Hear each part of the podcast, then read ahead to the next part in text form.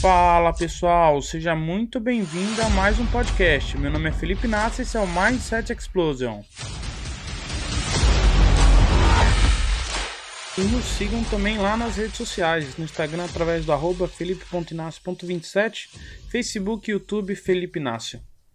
Segundou mais uma vez, Mindset Explosion na área. Nós queremos desejar para você uma ótima segunda-feira, um bom início e continuação de semana, que sua semana seja cheia de paz, alegria, prosperidade, felicidade, coisas positivas em todos os dias. Tem uma verdade que é dita muitas das vezes que é assim: você é aquilo que você consome ou o teu corpo é aquilo que você consome.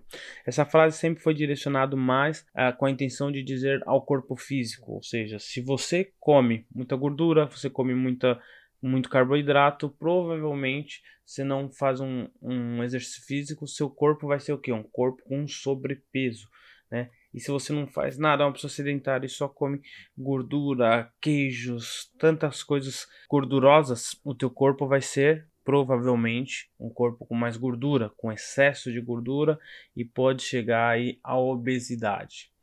E ao contrário disso, se você é uma pessoa que come mais fibra, mais proteína, faz exercício regularmente, o teu corpo vai ser o quê? Um corpo mais fibroso, um corpo mais com mais força, não mais definido, né? Que às vezes a pessoa não é muito grande, mas tem um corpo ali correto por conta que come só proteínas, fibras, pouco carboidrato, não deixe de comer carboidrato, mas come um carboidrato mais complexo. E o teu corpo então é realmente aquilo que você consome ou aquilo que você come.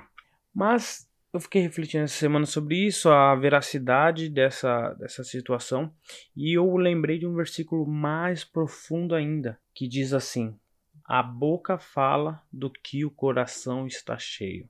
Eu falei assim, então se nós mesclar essas duas reflexões, o que nós consumimos para o nosso corpo exterior é o que o nosso corpo exterior vai ser. E o que nós consumimos para o nosso coração vai ser o que nossa boca vai falar porque o único que pode encher o nosso coração somos nós mesmos. Nosso coração, vamos supor que ele é um recipiente vazio.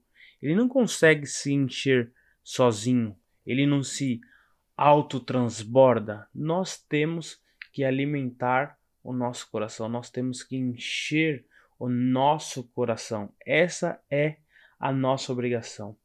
E eu fiquei refletindo, então o nosso coração também vai ser aquilo que nós consumimos.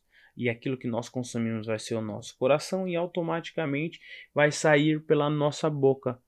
E quando nós sair pela nossa boca, as pessoas vão nos reconhecer tanto pelas nossas falas como pelos nossos atos, muito mais pelos nossos atos, por isso que tem que ser condizente com a nossa fala, os nossos atos. E aí ficou a pergunta desse podcast: o que que você quer que o seu coração ele manifeste através da tua boca? Se você quer um, um, um coração bom, o que que você tem que regar? O que que você tem que colocar lá dentro? A bondade, exercitando a bondade, exercitando o amor. Às vezes vendo alguém, não é fácil, mas vendo alguém ali falando alguma coisa mal para ti, fazendo alguma coisa que não é benéfica. E na verdade, você sendo bom com ele, você pensa, poxa vida, às vezes ele nem sabe o porquê que ele está fazendo aquilo. Você está colocando a bondade dentro do seu coração. Você quer encher o teu coração, você quer ser uma pessoa é, cheia, vamos dizer, de Deus. Você vai encher teu coração com o quê? Buscando a presença dele falando: Senhor, eu estou aqui, o Senhor vive em mim, enche meu coração da tua presença. E aí o que, que vai acontecer?